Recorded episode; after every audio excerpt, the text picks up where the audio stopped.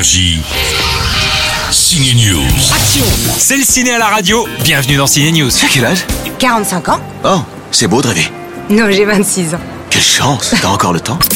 C'est déjà Noël pour Daenerys, l'actrice Emilia Clarke, l'héroïne de Game of Thrones, lâche ses dragons pour vendre des articles de Noël dans une boutique londonienne et trouver l'amour ou pas. Salut Jenna, c'est moi. J'ai vraiment besoin d'un lit pour ce soir. Dans Last Christmas, revoici Emilia Clarke en lutin vert dans une comédie romantique assez originale finalement. C'est rare de voir un oiseau comme ça en ville. Oh merde Elle tente de patiner habillée en lutin, mais ce qu'elle arrive à faire assez facilement, c'est chanter du George Michael a cappella. Last Christmas, Last Christmas, signé du groupe One dans les années 90, c'est le titre du film et c'est son chanteur George Michael qui rythme toute la bande originale de ce film, n'est-ce pas Emilia? So obviously I got a clue from the title.